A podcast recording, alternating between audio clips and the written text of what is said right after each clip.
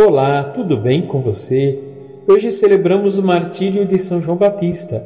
Ele foi um profeta que pregava a conversão e o arrependimento dos pecados e tinha como missão preparar os caminhos do Senhor. Sua pregação incomodou muitos líderes religiosos da época, incluindo o rei Herodes Antipas, que o mandou prender. Herodes gostava de ouvir João Batista, mas a sua esposa Herodíades não tolerava. Ela odiava João Batista e queria vê-lo morto. Durante uma festa, a filha de Herodíades dançou para Herodes e os seus convidados. E ele ficou tão impressionado que prometeu dar a ela qualquer coisa que ela quisesse. Incentivada pela mãe, a filha pediu a cabeça de João Batista em uma bandeja.